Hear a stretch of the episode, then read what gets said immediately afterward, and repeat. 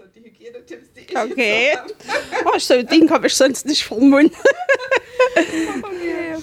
Ähm, ja, dann fangen wir einfach mal an. Also jetzt heute auf meinem Balkon. Wir machen das jetzt so Pepstein Balkongespräche Sommer 2020. Man bleibt ja jetzt zu Hause. Deswegen jetzt auch Interview von meinem Balkon. Und ähm, ich habe mir eingeladen die Katrin Adler. Die ist ähm, Leipzigerin. Sie spielt Hockey und ähm, fährt auch Kajak. Ähm, wie alt sie ist, weiß ich nicht genau. Ob sie das selber erzählen will, weiß ich auch nicht.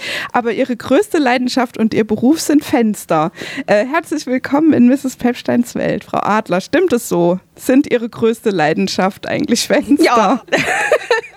Die putzen sich wesentlich einfacher als eine Unterhaltsreinigung äh, in Haushalten. Weil da ist viel mehr, was man reinigen muss, was zugestellt ist oder was vollgestellt ist.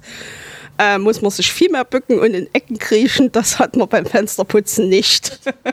Also war das eine quasi das Thema? Also wie sind Sie da drauf gekommen? Sie sind erst auf die Unterhaltsreinigung gekommen und dann haben Sie gemerkt, Fenster sind das. Nein, so war das eigentlich nicht. Äh, wenn man das mal kurz zusammenfassen will, gelernt habe ich Elektromechaniker an der Karl-Marx-Universität damals. Und 1990 kam natürlich der große Umbruch. Die Universität hatte für diese technischen Bereiche ihr eigenes Personal. Und es war absehbar, dass das einen Bach runtergeht, dass dort viele gekündigt werden weil das System ist aus Altbundesländern übernommen worden. Dort sitzen Servicetechniker. Das sind meistens Ingenieure für Biotechnik oder Bioelektronik, also in diese, in diese Schiene. Und die machen Wartungsverträge mit den Unternehmen. Also es wird dort nicht mehr kleinteilig ausgetauscht, sondern die kompletten Einheiten gehen raus. Was der Techniker selber machen kann, wird er sicher machen, aber ansonsten kommt Service. Also es war absehbar, dass ich dann auf der Straße stehe, wie viele andere zu der Zeit. Und da habe ich gedacht, naja, da gehst du putzen. Dreck ist immer, auch der Insolvenzverwalter will gereinigt haben, dafür hält er auch Geld zurück. Er möchte nicht in einem schmutzigen Büro sitzen. Und äh, da bin ich dann 1990 äh, äh, zur BGH Süd umgesattelt. Die nennt sich mittlerweile Glanzpunkt und habe sozusagen dort Neuland betreten und habe dann so am ersten Tag gedacht, oh weia, was hast du hier gemacht? Also war das als jüngerer Mensch Putzen nicht Ihre Leidenschaft so? Nee, das war einfach aus der Notwendigkeit herausgeboren und dann habe ich aber dort schnell erkannt, wenn man erstmal in der Reinigung ist, kommt man dort ganz schwer wieder raus. Also dann ist es schwierig in einen anderen Beruf äh, wieder zurückzugehen. Und man muss das natürlich auch aus der Zeit heraus betrachten, wie das zwischen 90 und 2000, sagen wir mal bis 2005 hier mit der wirtschaftlichen Lage war. Also Putzjobs gab es da eigentlich immer, auch wenn nicht üppig während in den anderen Berufen es für die Leute halt schwer war. Mhm. Und Sie haben sich aber dann irgendwann selbstständig gemacht. Also Sie sind aus diesem Angestelltenverhältnis irgendwann raus. Ja, 90, da habe ich also dann nochmal gewechselt. Äh, mein damaliger Meister bei der BGH Süd, der machte sich selbstständig und hatte mich gefragt, ob ich gerne mitkommen würde. Und das war eben auch so eine Zeit, wo in diesen BGHs große Umbrüche waren. Es mussten neue Preise gemacht werden. Manche Sachen gingen schleppend, manche Kunden gingen verloren. Also das war ja wirklich nicht jeden Tag, aber es war vieles Neues. Und das erschien mir, was er mir vorgeschlagen hat, als vernünftig. Er hatte auch ein großes Objekt, so dass ich dort wirklich für 40 Stunden anfangen konnte. Und ich konnte um fünf beginnen und durchgehend arbeiten, was heute nur noch in wenigen Bereichen möglich ist. Also da braucht man Riesenobjekte wie Krankenhäuser oder sowas. Selbst in den Schulen ist ja geteilter Dienst. Und da bin ich dann erst mal 14 Jahre tätig gewesen bis ich dann gesagt habe, so, jetzt gefällt mir das hier nicht mehr. Das heißt, Sie sind dann jeden Morgen um halb vier aufgestanden oder um vier? Ja. Haben vielleicht noch irgendwelche Pausenbrote für Kleinwüchsige oder irgendwas? Naja, die haben wir nicht, aber ja, ja ich habe um fünf angefangen, so ist es. Also die erste Bahn oder mit dem Moped im Sommer oder Fahrrad.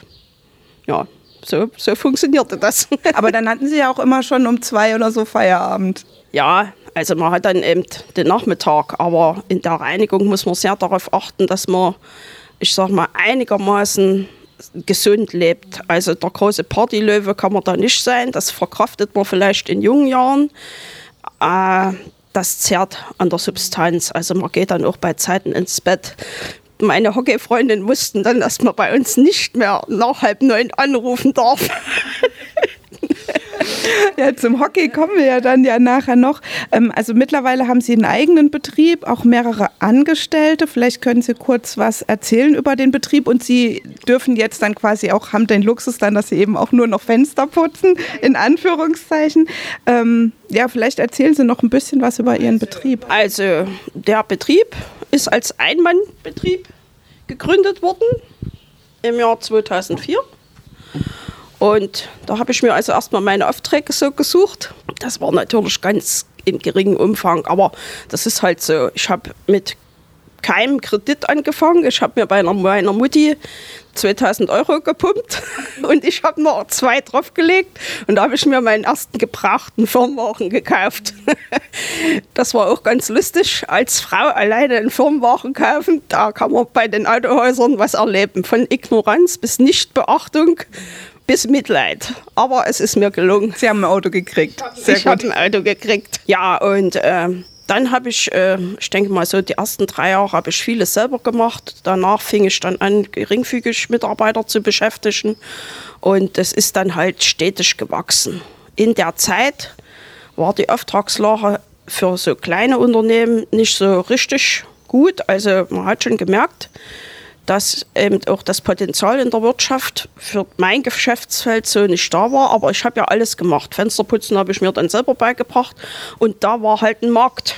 Da gab es die Nachfragen aus den Haushalten, weil das machen viele Unternehmen nicht. Es ist kleinteilig, es bringt wenig Umsatz. Man braucht auch die passenden Leute dazu. Die müssen eben auch pünktlich sein, zuverlässig und auch gewisse Umgangsformen haben. Das äh, ist nicht immer so bei den Glasreinigern.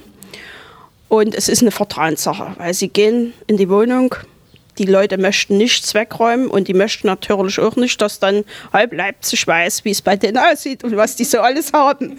Und man sieht natürlich sehr viel. Ja? Also das können auch nur Leute machen, die das eben äh, ausblenden können. Also Neid darf da nicht aufkommen. Das ist Gift.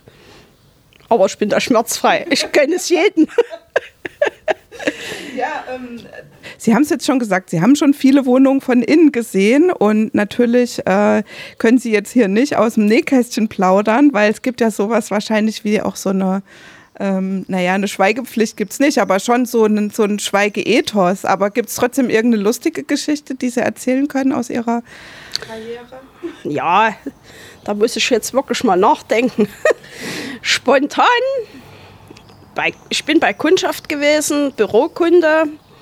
Und es gibt halt Büros, da sind auch manchmal Hunde mit. und dort musste ich einen Fußboden reinigen, also eine Reinigung textiler Auslegware. Und der Hund war ganz friedlich, der lag in der Ecke und da stand die Handtasche von der Dame.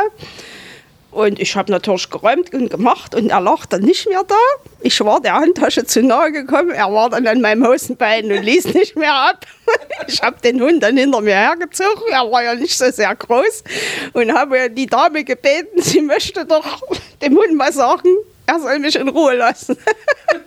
es war ihr sichtlich unangenehm, aber eigentlich hätte ich es wissen müssen. Wir haben selber Hunde. Er hat eigentlich nur sein Territorium gewahrt. Aber naja, naja, was passiert sonst noch an lustigen Sachen? Äh, man sieht natürlich viel, viel Kreatives. Ich sage immer schöner wohnen und ich muss nichts dafür bezahlen. Ich bin dann immer froh, dass ich wieder gehen darf und das nicht alles sauber machen muss. ah, und äh, ja, ansonsten eigentlich nicht. Das hat man im, im Wohnungsbereich nicht so. Äh, im Gewerbebereich vielleicht mal noch eine Geschichte, so aus den Anfang der 90er Jahren. Es war ja hier ungeheurer Nachholbedarf an Autokaufen. Also sind diese Autofinanzierungsgesellschaften, die sogenannten Banken, dann auch wie Pilze aus dem Boden geschossen und die haben sich dann überall in Leipzig in großen Wohnungen eingemietet. Und es trat der Fall ein, eines Morgens, die Mitarbeiterin rief an, völlig aufgeregt, hier liegt jemand im Flur. Sie hat die Polizei gerufen. Derjenige, der im Flur lag, war nicht der Einbrecher, es war der Geschäftsführer. Die hatten am Tag zuvor Jahresabschluss gefeiert und es war wohl etwas entartet. Wir haben dann gesehen, in der Küche war der Kühlschrank leer geräumt, da stand das Bierfass drin, in Dauerkühlung. Die Obstschale war zum Tropfenfang umfunktioniert. Naja, war eine heftige Party.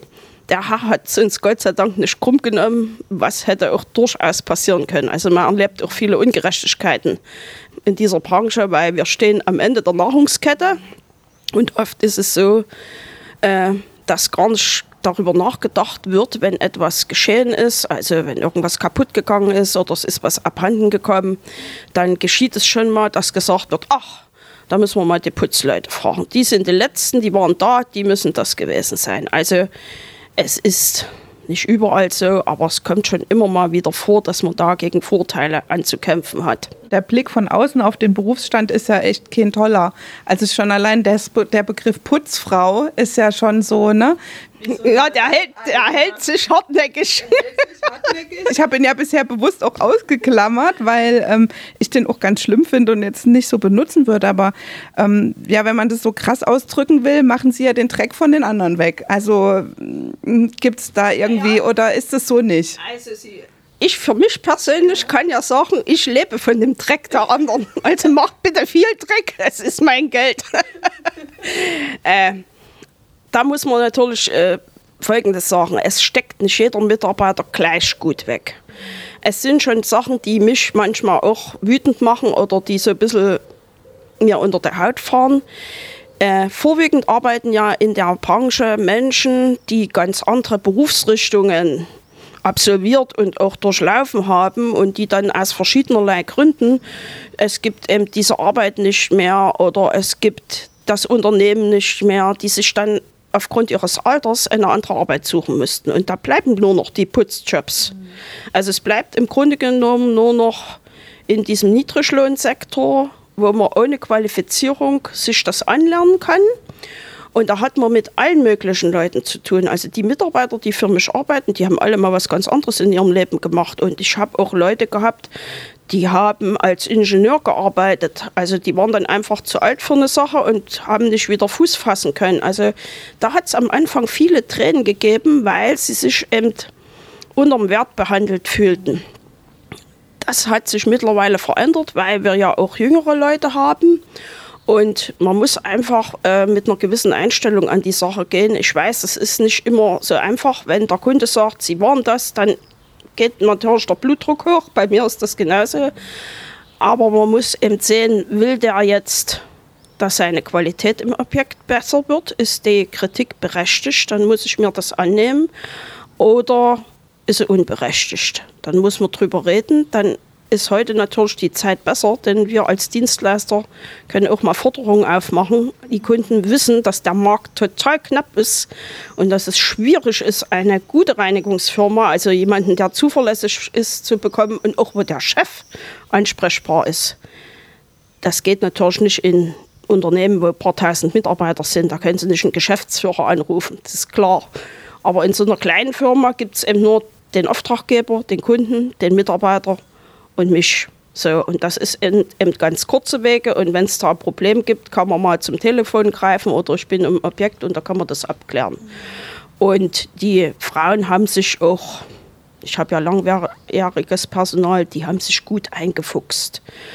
Es gibt auch viele schöne Beispiele, dass da im Weihnachten mal was dasteht oder dass der Kunde anruft, naja, ich weiß, Datenschutz, können Sie mir sagen, wann die Mitarbeiterin Geburtstag haben. Also die erkennen diese Arbeit an. Das hat man eben viel, sag mal so, bei Handwerkerkunden und anderen Gewerbekunden, die nicht so richtig groß sind, wo die Chefs auch noch selber mitarbeiten, die also wissen, das läuft, das ist gut. Wir stellen auch mal eine Kleinigkeit für die Mitarbeiter hin. Und das ist dann eben eine Anerkennung. Und muss ich mir als Chef eben auch manchmal sagen, ich glaube, ich lobe zu wenig. es geht im Alltagsgeschäft eben oftmals unter, aber das muss man eben auch mal sagen, wenn jemand was gut gemacht hat, ist okay, so passt. Sie haben sie ja jetzt Ich hoffe, es hören alle. Das muss wieder reichen für die nächste Zeit. Sie haben mir das schon erzählt, als wir uns das letzte Mal gesehen haben, dass jetzt aber so Corona-bedingt schon auch erstmal ein Einbruch kam bei Ihnen, ne? Also wir haben ja viele Haushaltkunden und die haben Kinder und die waren alle zu Hause und es konnten sich leider nicht alle in Luft auflösen. Ähm, die haben dann gesagt, wir können nicht, wir schaffen das nicht mit dem Sicherheitsabstand und da ist einiges ausgefallen. Es hat natürlich auch Gewerbekunden betroffen, die runterfahren mussten oder manche sind sogar ganz verschwunden. Ähm, man weiß ja immer bei so einer Sache nicht, es ist ja für alle neu, was passiert jetzt? Und wenn innerhalb von zwei Tagen dann fünf, sechs Kunden absagen, da kommt man ähm, schon ins Grübeln und kriegt eben auch Angst oder einen Schreck und sagt, oh Gott, wenn das so weitergeht, da passt ja nur mal rechnen, weil gar kein Auftrag mehr da ist. Also das ist schon eine sehr bedrückende Situation gewesen. Also ich habe dann gesagt, mach dich jetzt hier nicht verrückt. Du musst Tag für Tag, Schritt für Schritt machen. Und es ist dann nicht so schlimm eingetreten, Gott sei Dank, wie befürchtet. Also ich habe ja viele Bestandskunden. Ähm, es ist relativ gut. Ich bin relativ unbeschadet aus der Sache hervorgekommen. Und, und so ein paar Neukunden jetzt dazu bekommen, weil ja. jetzt mehr geputzt werden muss auch. Das, das Interessante war, dass der Mitte April dann diese Kundenanfrage stieg, also Gewerbekunden. Und ich dann auch gedacht habe, das musst du jetzt einfach durchziehen, du musst das wieder aufbauen. Ähm, ich persönlich rechne damit, dass nochmal was passiert, wenn die Jahreszeit sich ändert, die feuchte Periode losgeht. Und da sage ich mir dann, wenn der Haufen richtig groß ist, es wird auch was runterpurzeln, dann bleibt hoffentlich noch genug, dass ich mit meinen Leutchen über die Runden komme. Also ist es jetzt eher stressiger als vor, vor Corona? Grad. Ja, das kann man so sagen. Es waren jetzt abwechslungsreiche Wochen. ähm, ja, Frau Adler, Ihre nächstgrößte Leidenschaft ist ja tatsächlich Hockey. Das spielen Sie schon ziemlich lange, oder? Ja, das spiele ich seit meinem zehnten Lebensjahr. Und ich bin jetzt 53. Ah, jetzt habe ich das auch rausgekriegt. was ist es eigentlich für ein Sport und, und was gefällt Ihnen daran? Also das Einzige, was ich weiß, ist, es ist, man spielt es mit Schlägern und auf einem Feld und... Also ich spiele Feldhockey seit meinem zehnten Lebensjahr. Dazu bin ich gekommen über die Betriebssportgemeinschaft meines Vaters. Früher hieß der Verein Aufbau Südwest, jetzt ist es der Leipziger SC 1901. Es ist eine Mannschaftssportart. Also es müssen elf zusammenhalten, sonst wird nichts. Ist insofern anspruchsvoll, weil nicht nur gelaufen werden muss. Also es ist halt eine technische Sportart und man muss schon beweglich sein, weil wir eben äh, geradeaus laufen müssen und wir müssen noch mit dem Schläger umgehen. Und ähm, ja, wir haben also Punktspielbetrieb gehabt von Kindesbein auf an. Und das ging dann bis in den Erwachsenenbereich. Also ich bin damit relativ viel rumgekommen. Ich habe dann äh, schon frühzeitig Damen gespielt, parallel zur Jugend und auch in verschiedenen Auswahlmannschaften. Äh, habe das hier bis zur Nationalmannschaft geschafft. Und dieses Reisen miteinander, das ist natürlich interessant als Gruppe. Wir sagen immer, wir haben eine zweite Familie. Das versteht manchmal unsere eigene Familie nicht, aber es ist halt so, man kennt sich dann schon, äh, es gibt da Wegbegleiter, die kenne ich eben auch schon so lange. Dann, äh, wenn die Familien größer werden, wenn die Kinder gekommen sind, jetzt haben die Kinder schon wieder Kinder, also das ist dann so ein, so ein Kreislauf und das ist eine feine Sache mittlerweile nur noch Senioren und da fährt man einfach nur noch zu Spaßturnieren. Allerdings in diesem Jahr ist ja alles auf Eis gelegt. Mhm. Aber Sie haben letztes Jahr waren Sie mit Ihrem Team in Vancouver ja. und haben dort äh, an dem Golden Oldies World Hockey Festival teilgenommen. Das macht ihr, glaube ich, auch öfter und Sie haben sogar gewonnen. Bei diesem Turnier gibt es nur Gewinner. Also das ist ein weltweites Turnier, findet alle zwei Jahre statt, sollte eigentlich zwischen Nord- und Südhalbkugel springen. Da kann jeder teilnehmen, der Hockey spielt, als Einzelperson, aber auch als Mannschaft. Wir nennen uns die Leipziger Löwen. Wir sind auch so eine Mixmannschaft aus Damen. Es gibt aber auch richtig Mixmannschaften. Zugangsdaten sind ab 35 für die ja. Golden Oldies. Und dann gibt es dort drei Kategorien, die man spielen kann. Also stark, mittelstark, weniger stark. Man muss bedenken, da kommen auch viele Menschen hin, die sind schon über 70 und spielen immer noch. Also aus der ganzen Welt, sozusagen aus diesen Ländern, wo Hockey gespielt wird. Und äh, das Interessante an der Sache ist, ich kann ja kein Englisch, aber ich kann mich prächtig verständigen mit allen möglichen Leuten. Man kommt dort ins Gespräch. Es ist in einer Turnierform angelegt. Es gibt drei Spieltage. Da wird von 8 bis 17 Uhr gespielt. Es gibt keine Überkreuzspiele bei 600 Leuten könnten wir uns ja dann einen Monat einnisten. Das funktioniert nicht. Es geht einfach dort um den Spaß, um diesen, sag mal, Freundschaftsgedanken und äh, dass man eine gute Zeit miteinander verlebt. Und das ist bis jetzt in all den Ländern, wo wir waren, einfach gelungen. Und das finanzieren Sie dann selber? Sie haben jetzt wahrscheinlich keine Sponsoren. Nein, also der Sponsor hat uns mal Röcke und die Hemden gesponsert. Das kriegen wir immer hin, aber das ist eine Sache, die man halt selber bezahlen muss. Sie spielen dann tatsächlich im Rock? Ich spiele nicht im Rock. das überlasse ich den anderen. Ich habe keinen Rock, ich habe ich hab eine kurze Hose an. Sie sind ja in dem Sportclub schon lange, haben Sie jetzt schon erzählt. Ähm, und sind Sie da sonst auch im Verein aktiv jetzt über das Spielen hinaus? Also jetzt nicht mehr, aber viele Jahre war ich äh, so als, als Trainerin aktiv. Also erstmal als Springer, immer wenn Not am Mann war, äh, ist die Frau Adler eingesprungen. Daraus ist dann mehr geworden. Ich habe dann ähm, im, im Mini-Bereich mittrainiert, im D-Kinderbereich. Dann hatte ich auch mal C-Jungs und habe die immer dann so, die spielen ja auch Meisterschaften, eben, bis dann wirklich jemand in unserem Verein gefunden wurde, der das übernimmt. Aber so die längste Zeit waren wohl drei Jahre, wo ich dann so an so einer Mannschaft mitgewirkt habe.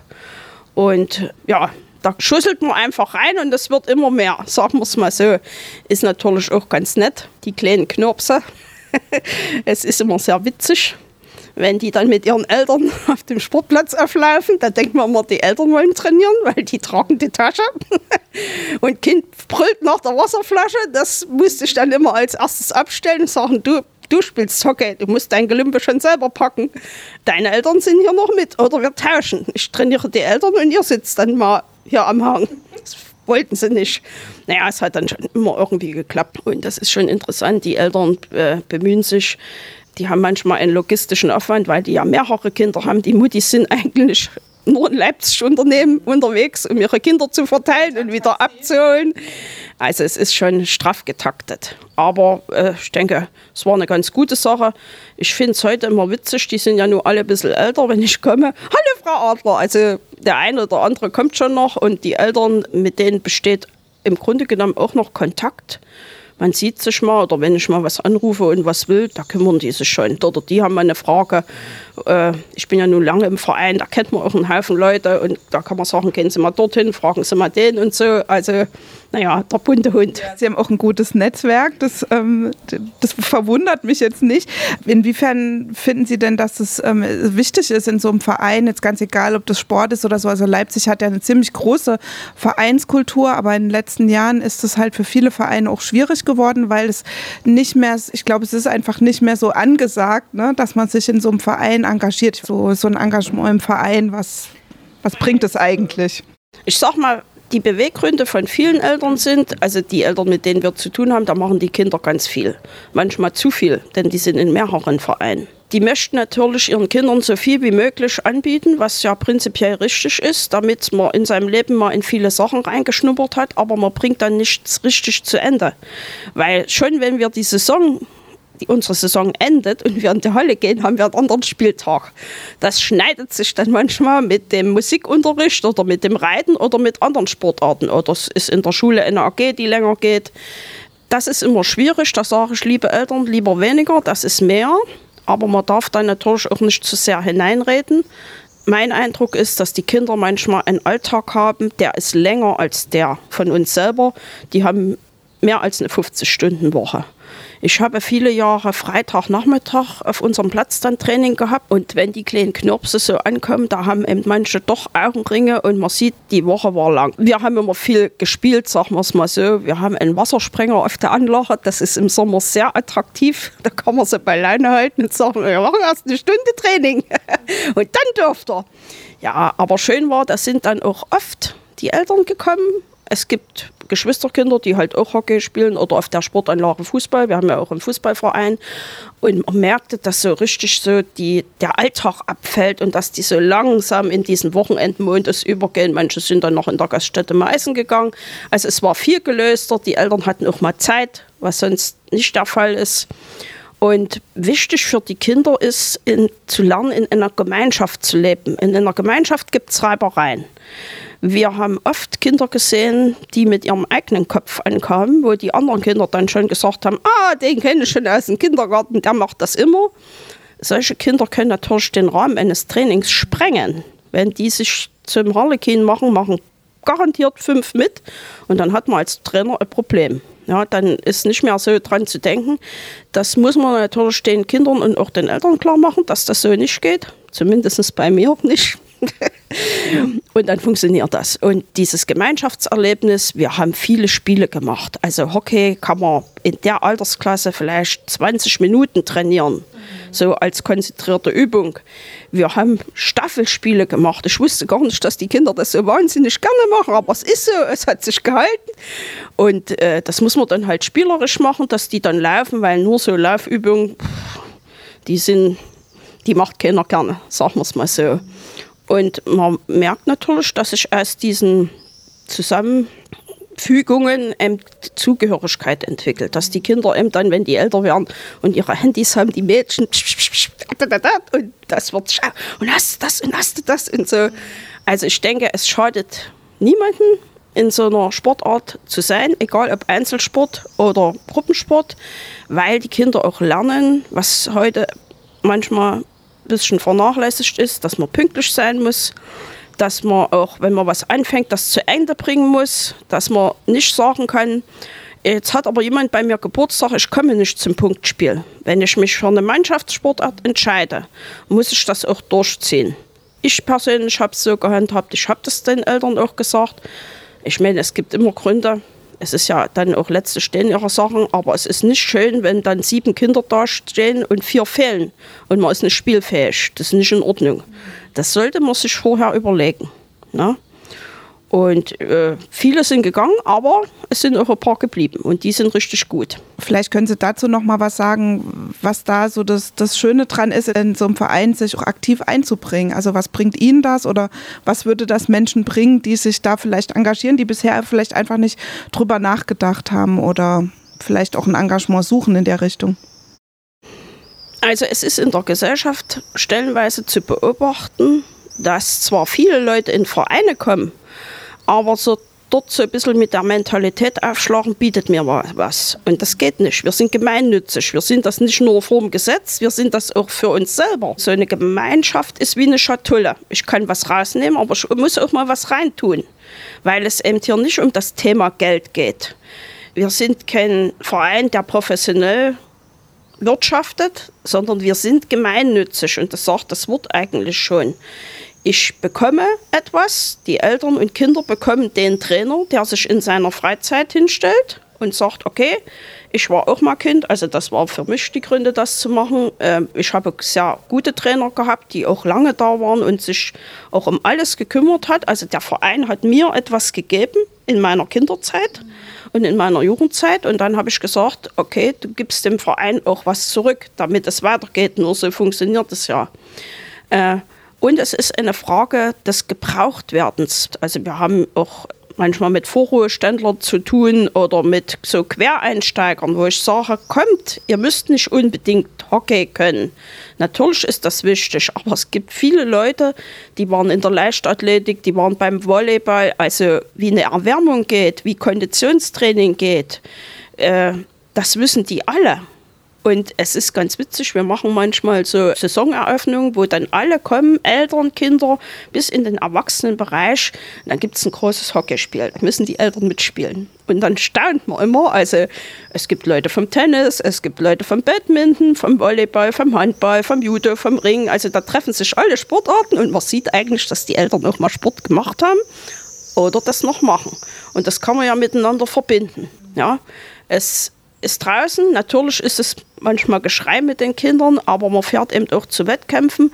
Und wenn man dann so sieht, dass die über sich hinauswachsen und auf einmal geht das, wo man vorher gedacht hat, Gott, das lernen die nie. Und wie die sich dann wirklich freuen, äh, wenn die ein Tor schießen und so, das ist schon ganz witzig. Also das ist eine feine Sache und ich, das ist einfach das ist die, die Belohnung an der Sache.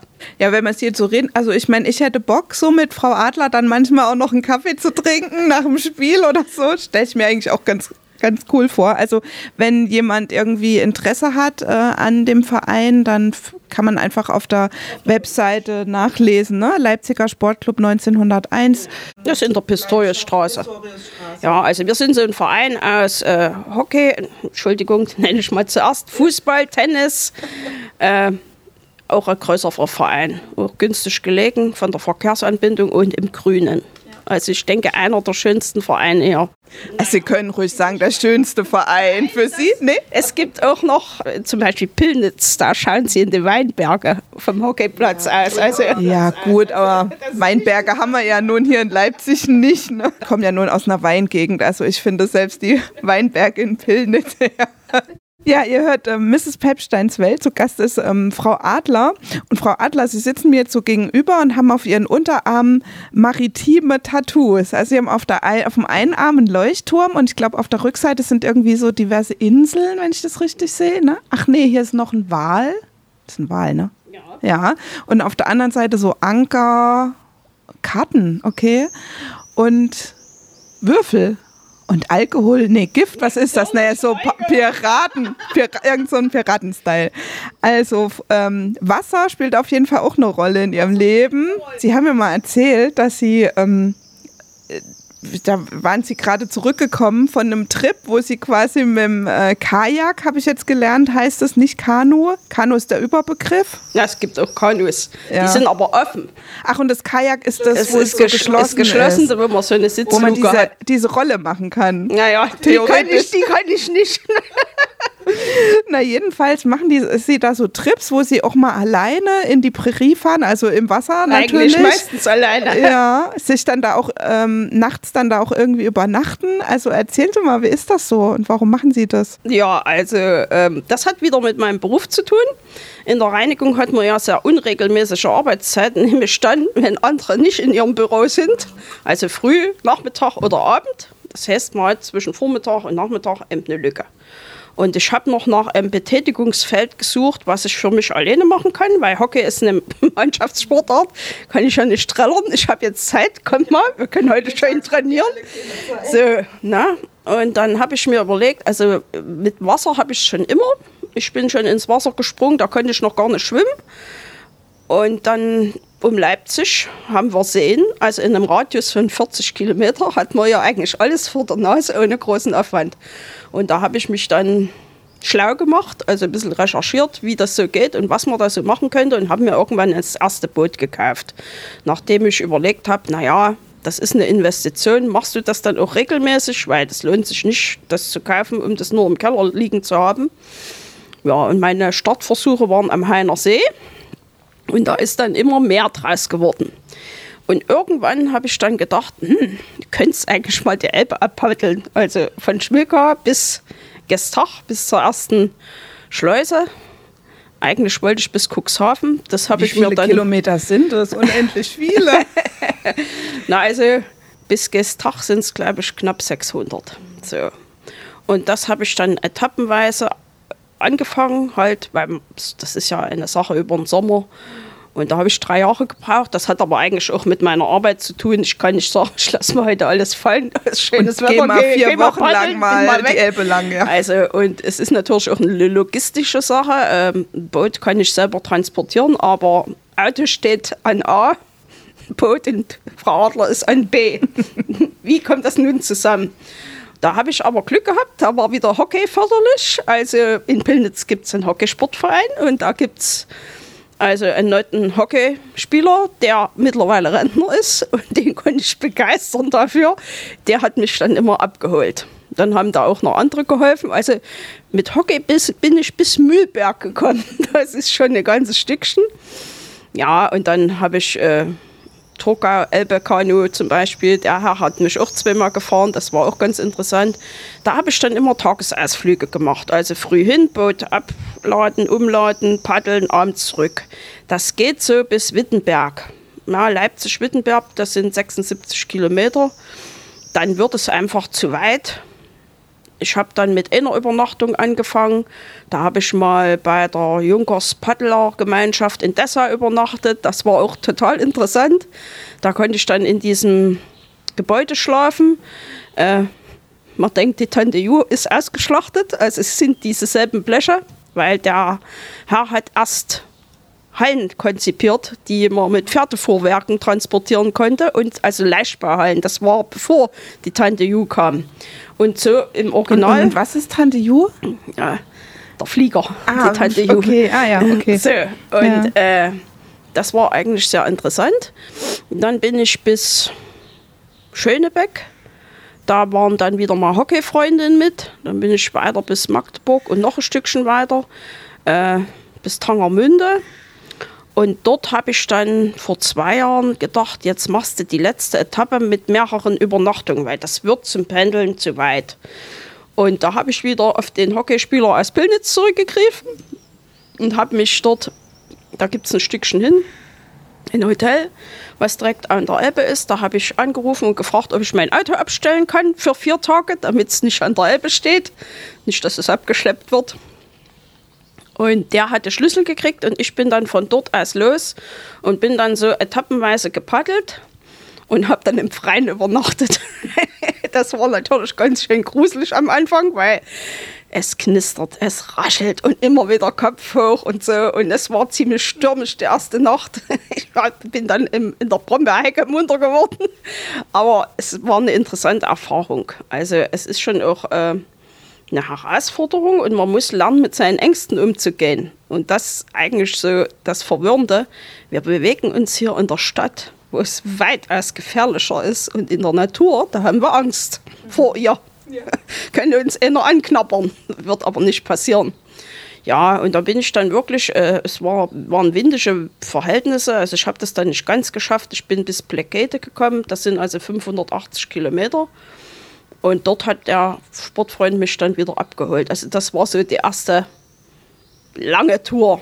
Und da haben sie dann quasi irgendwie Knäckebrot und Trockenobst dabei gehabt und ähm, Also- weil sie das, sie können ja dann auch nicht das ähm, ihr Boot dann da einfach stehen lassen und mal zum Supermarkt Das oder das macht schon, man schon. aber da die Elbe in den letzten Jahren Niedrigwasser hat, sind diese, es gibt so Hafeneinfahrten, die sind verschlammt. Da kommt man gar nicht rein, da muss man durch einen Meter Morast äh, stampfen sozusagen, weil sonst da eigentlich Wasser drüber ist. Also das ging nicht. Aber ich habe immer einen Kocher mit. Dann nehme ich mir, also so bei so einer Sache, da wird sechsmal Mineralwasser mitgenommen, Kilo Müsli und kochfertige Suppe. okay. So, und da kann man wunderbar vier Tage überleben. Ja. Ich bin natürlich dann auch mal Zwischenlandung. Da habe ich eine fettige Krakauer mit Kartoffelsalat gegessen. Ich glaube, das war die beste meines Lebens. Aber äh, ich persönlich bin da nicht so, ich bin da eher spartanisch. Also das muss kein, weil das Erlebnis als solches zählt, man taucht ja dort in die Natur ein. Erstmal ist man auf Wasserhöhe, was man ja sonst halt nicht hat. Ne? Und da hat man einen ganz anderen Blickwinkel. Und man, das ist so ein Eintauchen in die Landschaft. Da weiter oben ist wenig Industrie. Da gibt es also viele schöne alte Orte, Rieddach gedeckt, mit diesen schönen Pferdeköpfen am Giebel. Also es ist immer sehr attraktiv. Es gibt dort Kranich-Aufzugsgebiete. Ich habe Adler gesehen, die also wirklich in der Elbe äh, gespielt haben. Die waren auf der Sandbank und machten dort Flugübungen.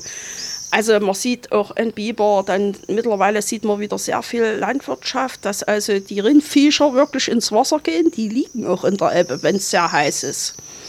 Und äh, man sieht Tiere, die man sonst nicht unmittelbar sieht, sagen wir es mal so. Hier in Leipzig sieht man auch viele Tiere, wenn man auf dem Wasser ist. Ne? Es ist ein Eintauchen in die Natur und äh, das ist so, nur mit der Natur geht's, ohne sie geht es halt nicht. Und das ist das Angenehme an der Sache. Und da brauche ich eigentlich auch niemanden, da bin ich mir selber genug. Ja, das kann ich total gut nachvollziehen. Das ist ja so für einen alleine, auch Reisen generell finde ich auch immer ganz gut, dass man nicht noch auf fünf andere Leute Rücksicht nehmen muss, die dann andere Bedürfnisse Ja, haben. ich bin eine Frühaufsteher zum Beispiel, das würde sich dann Hemd schon schneiden. Ich bin so an manchen Tagen dann halb sechs aufgestanden, äh, ein bisschen Katzenwäsche, dann, dann Müsli, Gesundheit und dann geht's halt los. Also man hat dann seinen eigenen Rhythmus. Man kann diese Morgenstunden nutzen. Im Spätherbst Herbst ist dann eben auch Nebel auf dem Wasser, der sich, wenn es schön wird, halt dann verzieht. Aber das ist, ist schon interessant. Cool. Also ich finde es super. Ich kenne nur natürlich mal so durch den Flussgraben durch und so. Das ist auch sehr schön. Also Ist ich habe die schön. Eisvögel da schon gesehen. Ja, ich leider nicht, aber vielleicht mache ich es nicht oft genug. aber das kann man ja noch machen. Auf jeden Fall ein Sommer in Leipzig, der ja jetzt kommt, da haben Sie überhaupt kein Problem damit. Sie brauchen nicht Mallorca, nehme ich an. Ja, das brauche ich auch sonst nicht. Also, aber das ist eine persönliche Sichtweise. Wir haben ja hier viele Wasserarten und es gibt mittlerweile gute Möglichkeiten. Wir haben die Seen, wir haben den Markleberger See, wir haben den Kossi, wir haben den Zwenkaer See, äh, Heimer Heiner See. Äh, da gibt es genug Möglichkeiten. Also es muss ja nicht Boot sein. Wer Fahrrad fahren will, die haben alle mittlerweile einen Asphaltweg drumherum, also auch für Inlineskater. Äh, es gibt eine gute Verkehrsanbindung. Man kann ja auch noch ein bisschen weiter raus Richtung Espenhain. Und äh, da gibt es für jeden eigentlich was. Ähm, am, am Sturmtaler See, da gibt es so eine Station für Bogenschießen zum Beispiel, wen das interessiert. Also das kann man auch mit der Familie machen. Wir machen das manchmal so. Mein Mann, der ist Läufer, der läuft, ich paddle. Manchmal machen wir es auch mit den Hunden. Wir haben ja auch Hunde. Wir haben einen offenen Zweier, dann werden die eben eingepackt und dann ist Familie Adler auf dem Wasser. ja, also da muss ich nicht, äh, für mich ist es immer eine Frage der Zeit, da muss ich nicht so weit fahren, um mich entspannen zu können. Und ich bin schneller wieder zu Hause. Weil das natürlich auch mit Urlaub machen, äh, ist das halt schwierig. Es kommt ja immer irgendeine Frage oder eine E-Mail. Und da bin ich ziemlich präsent, sagen wir es mal so. Also so drei Wochen Urlaub im Jahr am Stück irgendwie mal wegfahren, das machen Sie nicht. Das mache ich eher nicht. Das habe ich immer nur bei diesen Hockeyreisen gemacht. Äh, und äh, wir machen so stückweise. Mein Mann ist auch so ein alter Burgenfan, Fan, am besten Ruin. Da gibt es in Sachsen genug, was man sich da anschauen kann. Und äh, da können wir so, der ist auch früh aufsteher, früh hin, abends zurück und da ist die Welt in Ordnung. Frau Adler, verraten Sie mir noch was zu Ihren Tattoos da? Also Sie haben, wir haben jetzt gesagt, gesagt Wasser, aber hat es noch eine andere Bewandtnis? Ich weiß nicht, ob Sie noch mehr Tattoos haben, sehe ich jetzt nicht, aber das können wir jetzt auch mal Ich- offen ich- lassen. aber- Ich, ja, ich habe schon noch, naja, eine Bewandtnis hat es eigentlich nicht, aber äh, ich, die Leute fragen mich ja, sie sehen hier einen Kompass, den brauchen wir im Leben. Ich erzähle mal eine Geschichte. Anker ist auch eine ganz dienliche Sache, weil wenn es ihnen wo gefällt, will man ja anlegen, aber der Anker sollte natürlich auch ein Seil haben, damit man den auch wieder hieven kann, wenn es weitergeht.